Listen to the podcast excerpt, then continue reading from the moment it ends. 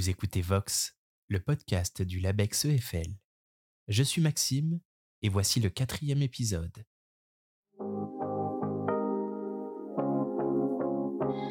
Bonjour à toutes et à tous et bienvenue dans le monde passionnant du langage et de la parole. Bienvenue dans Vox, le podcast qui vous parle de linguistique.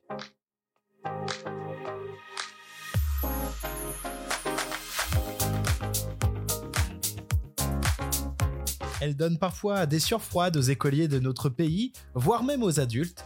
Elle représente pour certains un méandre périlleux de règles alambiquées, mais elle demeure surtout plus que jamais essentielle pour structurer, comprendre et maîtriser notre langue, qu'elle soit écrite ou parlée. Vous l'aurez reconnu, je parle bien ici de la grammaire. Discipline méconnue, mal considérée, voire même parfois détestée par certains, la grammaire constitue pourtant un territoire du savoir linguistique particulièrement riche et ludique qui n'avait jusqu'alors pas été totalement cartographié.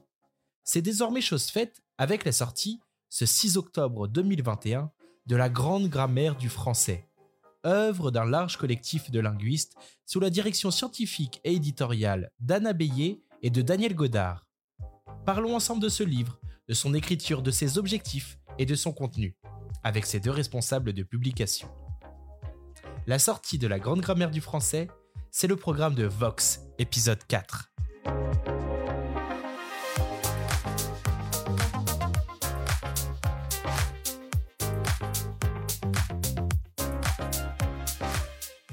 Afin de parler plus en détail de ce projet euh, très ambitieux qui fait date dans l'histoire de la linguistique française, je reçois justement les deux directrices d'ouvrage, Anna Beyer, professeure à l'Université de Paris, membre du laboratoire de linguistique formelle, du CNRS et du LabEx EFL, ainsi que Danielle Godard, directrice de recherche au CNRS et Université de Paris.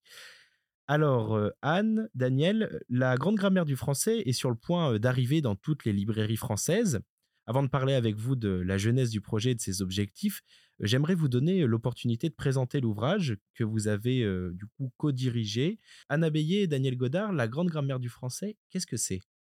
Donc c'est d'abord un ouvrage en deux volumes sous coffret, plus de 2500 pages.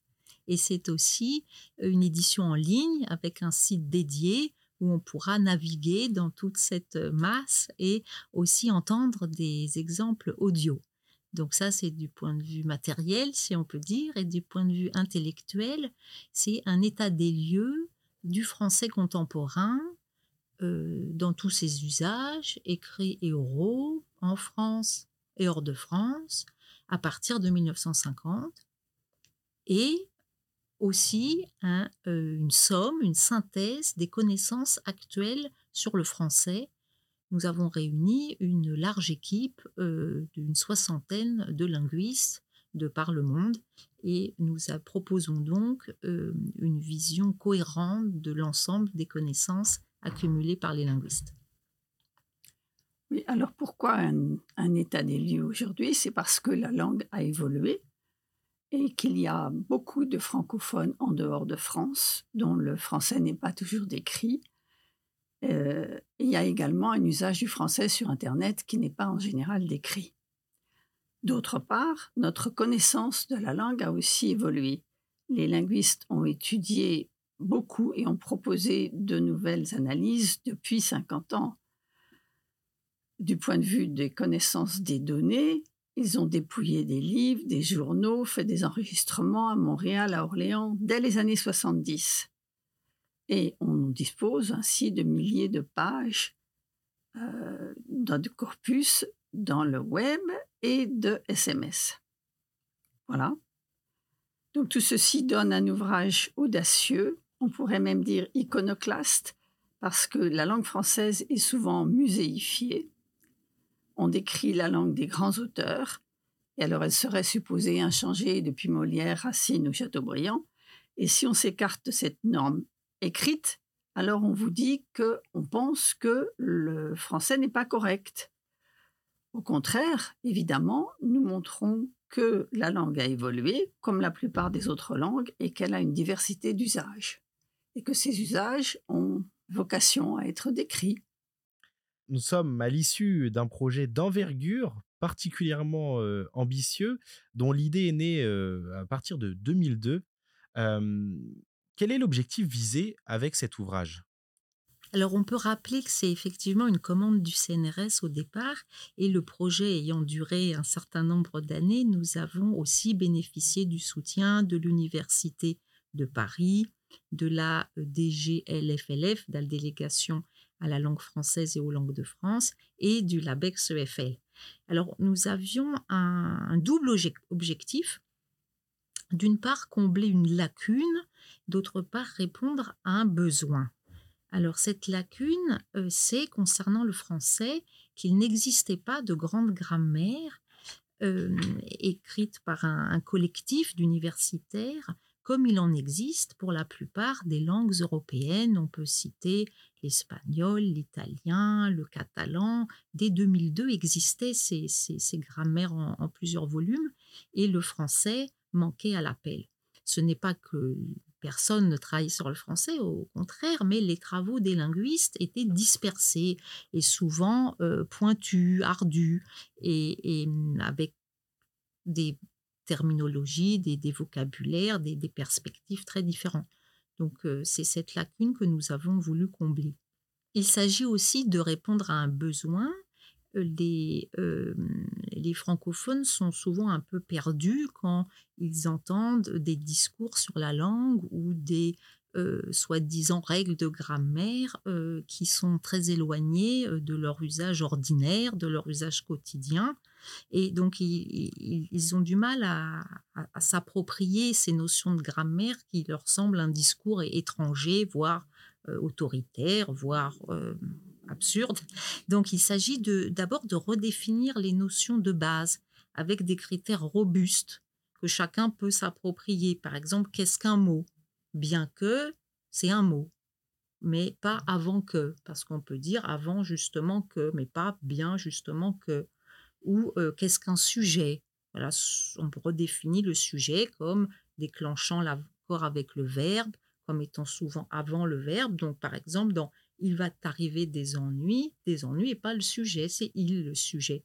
Donc c'est des notions de, base qu'on veut vraiment que chacun puisse s'approprier avec des critères robustes, simples, euh, qui ne sont pas avec plein d'exceptions. Et cela afin de pouvoir décrire aussi bien l'écrit que l'oral. Parce qu'on est dans une société où l'oral, la parole spontanée sont de plus en plus valorisées, mais paradoxalement, les grammaires se concentre essentiellement sur la langue écrite et sur une certaine langue littéraire, un certain bon usage. Et du coup, euh, ben, les locuteurs sont un peu perdus et nous voudrions qu'ils puissent répondre à des questions simples. Quelle tournure est-ce que je viens d'employer? Qu'est-ce que je voulais dire? Est-ce que c'était clair? Est-ce que j'avais à ma disposition d'autres d'autres tournures sans qu'ils se sentent toujours défaillants parce qu'ils n'ont pas euh, employer le subjonctif ou le, passé simple? On voit bien l'ambition du projet quand vous en parlez, Anna Beillet. Daniel Godard, est-ce que vous pouvez nous dire combien de, personnes ont participé à la rédaction de ce livre? Oui, il y a une soixantaine de personnes, exactement 59, qui appartiennent à différentes universités, différentes, différents laboratoires, aussi bien en France que dans les pays européens et même aux États-Unis, par exemple, ou au Canada surtout. Donc c'est une, c'est une grosse équipe. Ils appartiennent à, ils relèvent de disciplines linguistiques un peu différentes. Il y en a qui sont des morphologues, donc qui s'occupent de, des mots, de la formation des mots, des phonologues, donc qui s'occupent des sons, les syntacticiens qui s'occupent des structures euh, des phrases ou des autres syntagmes comme un groupe nominal, les sémanticiens qui s'occupent de l'interprétation de ces, de ces phrases, et enfin des sociolinguistes ou des philosophes du langage qui s'occupent de l'usage qu'on fait de ces phrases et qui donc parlent plutôt en termes d'énoncés, c'est-à-dire des phrases mises en contexte. On peut ajouter que euh, ont contribué à l'ouvrage aussi des ingénieurs, nous avons dû constituer toutes sortes de, bases de données. Nous, quand nous observons un usage, nous le quantifions. Nous essayons de voir qu'est-ce qui est fréquent, qu'est-ce qui est rare, quelles sont les, tendances. justement, vous, parlez de base de données, j'en profite pour rebondir sur ma question d'après. Le, corpus, Daniel Godard l'a évoqué tout à l'heure, qui, était, qui est, je pense, massif. Est-ce que vous pouvez nous en parler sur quel corpus vous avez travaillé et, et, voilà comment on a récolté toutes ces données sur lesquelles vous avez pu un peu façonner l'ouvrage et avoir des exemples concrets à étudier? Alors une, une qualité de, de l'ouvrage, c'est effectivement sa richesse d'exemples. Nous en avons près de 30 000 qui illustrent vraiment toute la, variété des, constructions. Et tous ces exemples ne viennent pas de, corpus, des fois pour illustrer une règle très simple, par exemple le déterminant et avant le nom, c'est mon chien et pas chien mon. On n'a pas besoin spécialement d'un exemple à tester. Mais beaucoup le sont. Et nous avons euh, pu euh, bénéficier, euh, utiliser une quarantaine de corpus une trentaine de corpus oraux. Alors par corpus, c'est par exemple toute la littérature. Toute la littérature est numérisée, elle est disponible dans la base Frontex du CNRS. Et non seulement elle est numérisée, mais elle est aussi catégorisée. Donc c'est ce qu'on appelle un corpus annoté. Donc on peut chercher euh, non pas des mots, non pas seulement des mots, mais aussi des structures. Par exemple, on peut chercher si l'adjectif épithète est plus souvent avant le nom ou après le nom, pour quelle classe de nom, pour quelle classe d'adjectifs. Donc c'est très précieux pour, le, pour les recherches et pour les, la, grammaire. Nous avons aussi des bases de, corpus de journaux qui ont aussi été euh, annotés, catégorisés. Et toujours dans le domaine de l'écrit, euh, nous avons utilisé aussi des bases de SMS euh, sur les, les universités de, Louvain et de Montpellier, ont collecté 100 000 SMS anonymisés, mis à disposition des, chercheurs. Et puis évidemment, les corpus oraux, puisque l'oral, c'est volatile, donc il faut vraiment la, persévérance et l'obstination des, linguistes pour y avoir accès. Donc ces grands corpus oraux, il y en a depuis les années 70, donc à Montréal, à Orléans, et d'autres ont été enregistrés en France ou dans différents endroits de la francophonie. Il faut dire qu'ils étaient très dispersés, ils le sont toujours, difficilement accessibles, difficilement lisibles, ils n'ont pas tous les mêmes conventions de transcription, comme on dit. Voilà, certains sont pas ponctués. Donc, on a fait tout un travail, voilà, de, lisibilité, d'homogénéisation pour vraiment euh, en extraire ce qui était voilà représentatif de tel usage, de telle structure. Donc, donc c'était aussi un, gros travail de, mise à disposition de, de ces données orales.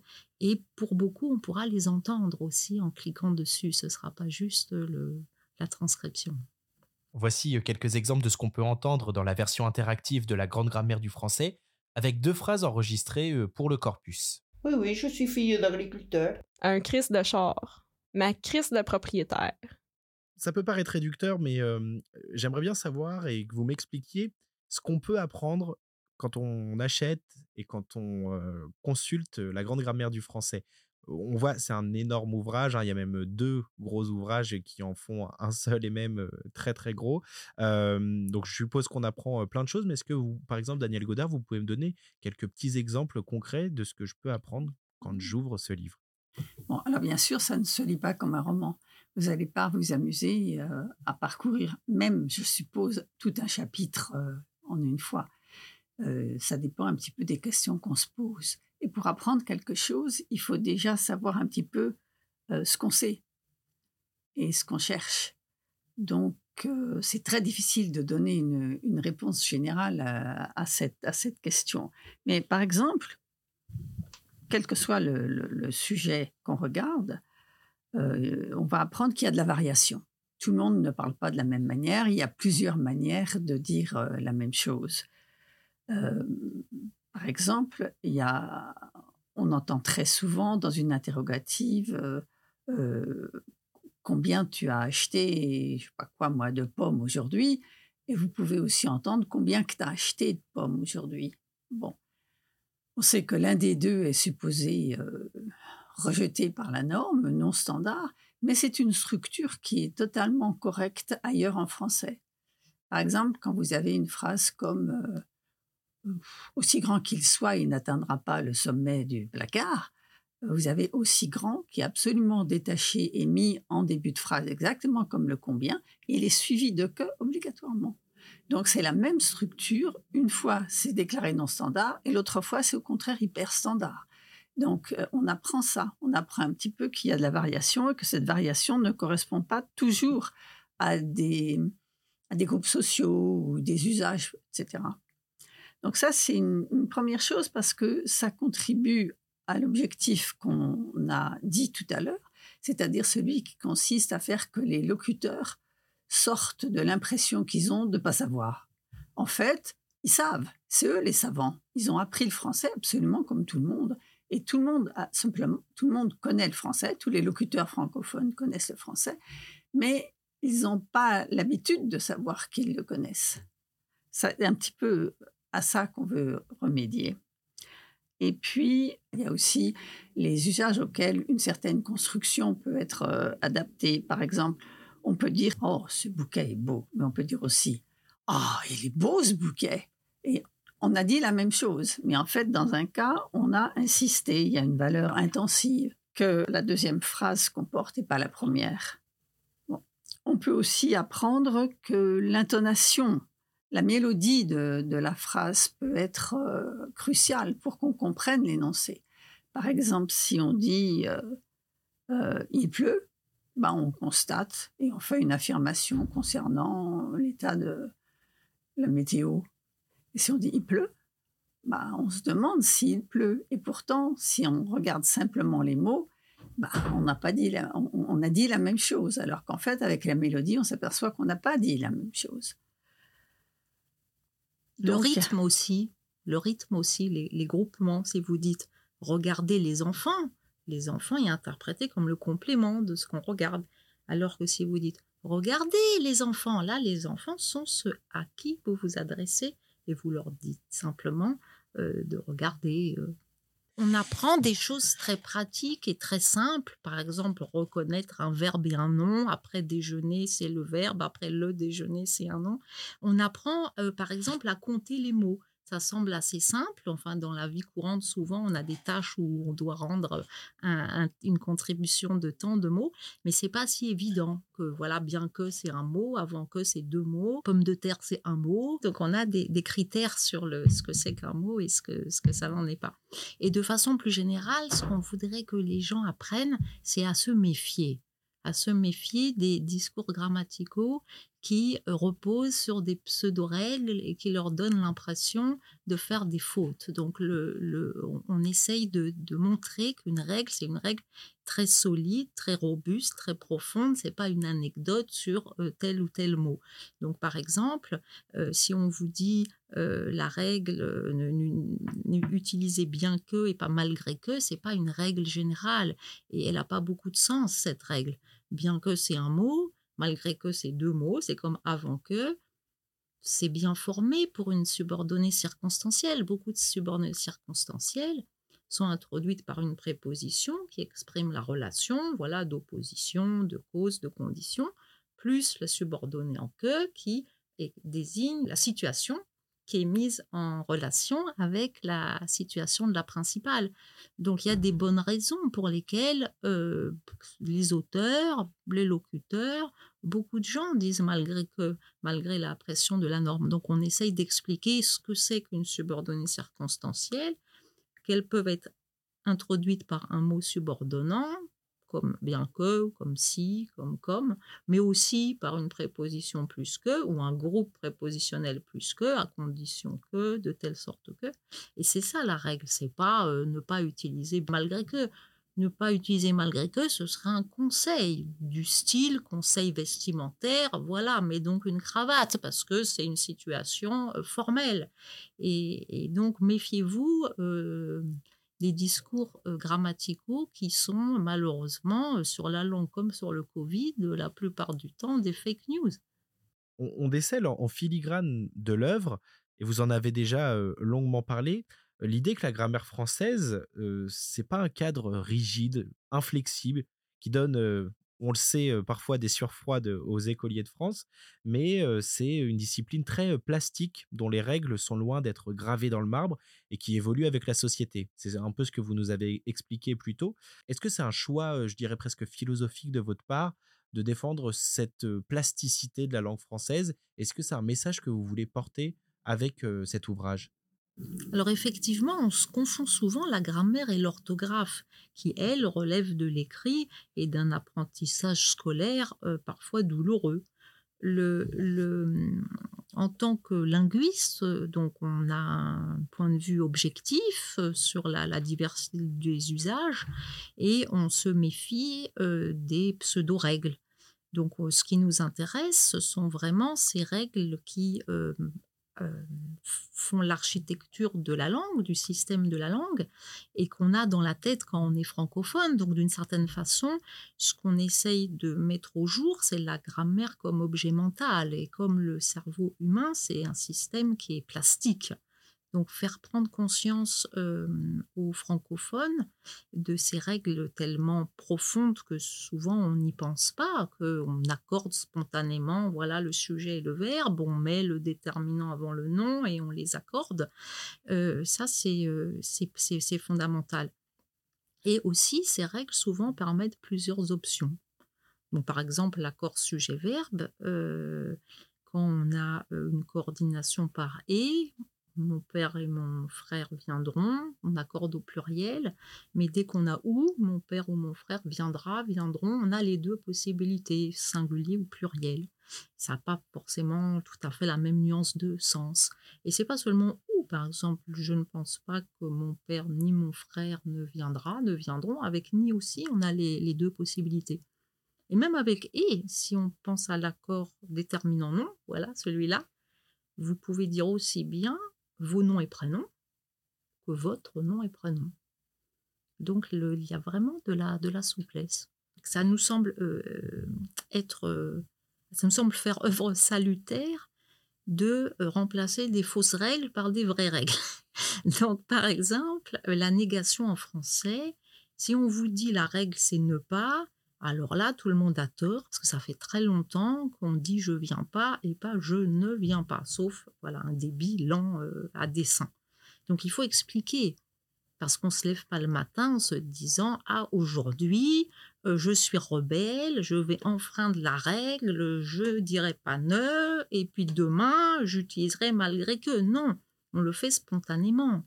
Et pourquoi on le fait? Parce que c'est autorisé par le système de la langue. Donc il faut comprendre que ne et pas, d'abord, sont deux mots différents. Euh, que pas au départ n'était pas négatif, c'était un pas et il est devenu un mot négatif. Et il suffit à faire la négation quand il n'y a pas de verbe, par un bruit, par un mot.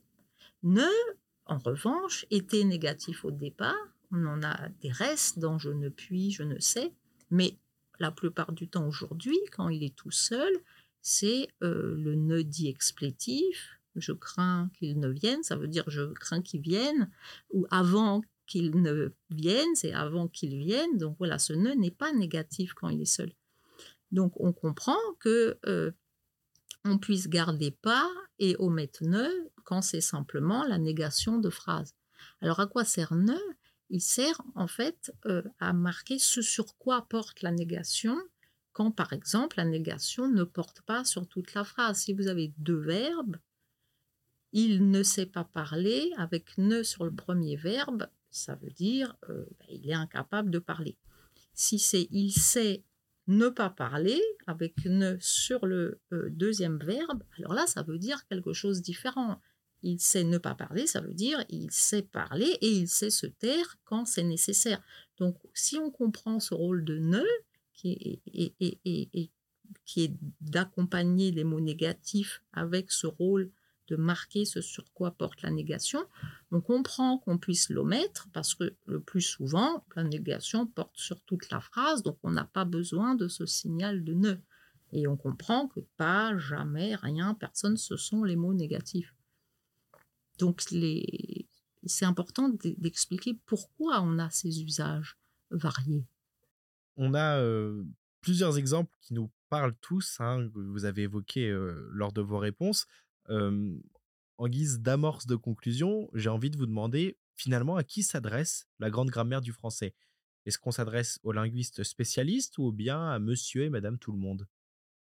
Oh, mais on espère qu'on s'adresse aux deux catégories de, personnes. On s'adresse aux linguistes, bien sûr, parce que les linguistes eux-mêmes ont, besoin, n'ont pas travaillé sur l'ensemble des, questions. Et ils ont tout à fait besoin de, mettre euh, leur propre travail en perspective. Donc oui, ça, apportera des choses aux linguistes parce qu'ils verront euh, les, grands, les grands aspects d'un problème, la bibliographie. Nous avons une bibliographie très importante, 50 pages de bibliographie. Euh, donc ça, c'est très utile pour les linguistes. Mais on espère bien sûr aussi que ça ne s'adresse pas à des linguistes seulement, mais au grand public, celui qui s'intéresse euh, aux problèmes de langue. Et on sait qu'en France, les gens s'intéressent aux problèmes de langue.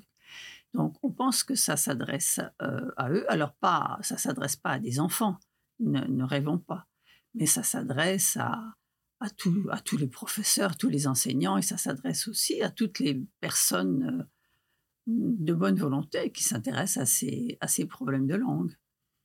Alors nous avons choisi un éditeur généraliste, Actes Sud, qui a mis au point une maquette originale pour justement toucher un large public. Donc on a vraiment un double niveau de lecture. Les, passages euh, pour spécialistes sont mis en retrait et pour les autres, on a un glossaire de 600 termes, on a des tableaux, on a euh, des, euh, des, renvois qui permettent, euh, qui sont vraiment une boîte à outils pour le, pour le grand public. Et je crois que notre ouvrage s'adresse à tous ceux qui ont des besoins de communication écrite ou orale, à tous les curieux et les, les amoureux de la langue. On voudrait faire passer le message que c'est une grammaire parlante, donc aux deux sens du terme, au sens où vous allez entendre des voix du français et aussi c'est une grammaire qui va vous parler, vous parler de vous, de votre usage, des usages que vous entendez autour de vous et de leur raison d'être. 6 octobre 2021, date de sortie euh, du livre. Quelle suite vous comptez donner euh, au projet après cette date, après toutes ces années de travail qui aboutissent enfin? C'est quoi le futur? Nous ne risquons pas du tout de nous ennuyer à la, après la sortie de, de la grande grammaire.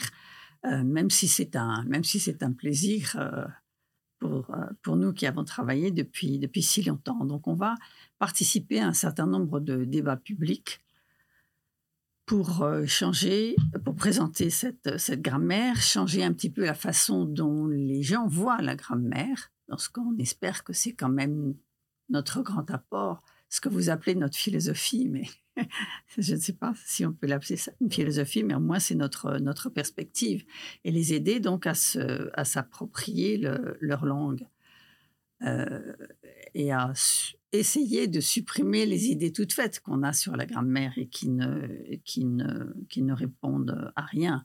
Même parler de règles et d'exceptions, alors que nous, précisément, on dit qu'il y a des règles qui sont des règles fortes et il y a aussi des règles qui sont souples, comme on l'a, comme on l'a dit.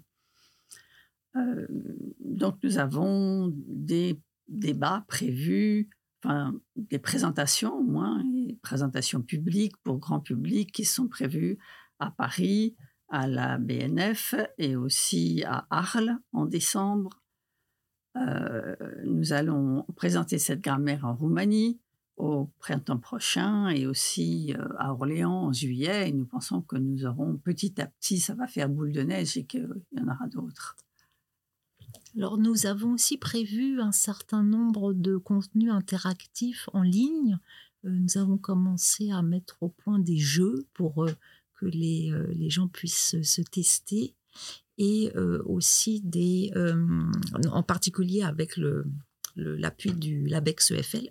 avec Actes Sud, nous pensons aussi mettre en ligne un certain nombre de mini-cours interactifs en s'appuyant sur les fiches qui sont en fin d'ouvrage. On a des fiches sur les mots grammaticaux qui, sont, euh, qui peuvent vraiment répondre aux, questions que se posent euh, les gens.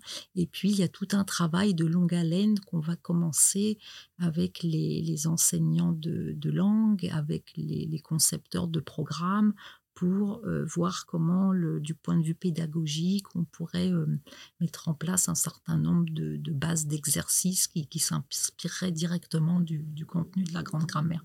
Donc beaucoup de, de retombées à, à, court et moyen terme.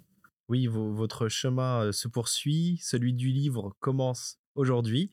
On lui souhaite une longue et riche vie à ce livre et qu'il traverse les générations. Merci beaucoup Anna Bélier et Daniel Godard d'avoir répondu à mes questions et de nous avoir fait voir la grammaire sous un autre angle. Je vous remercie et puis je vous dis à bientôt.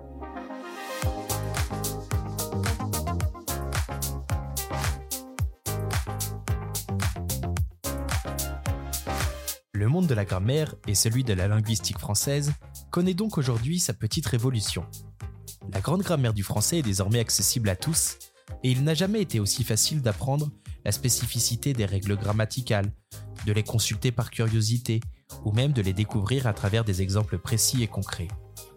Espérons maintenant que la sortie de la grande grammaire du français, en ce 6 octobre 2021, vous invite à faire évoluer votre perception de la grammaire, une discipline riche, dense et surtout en évolution perpétuelle.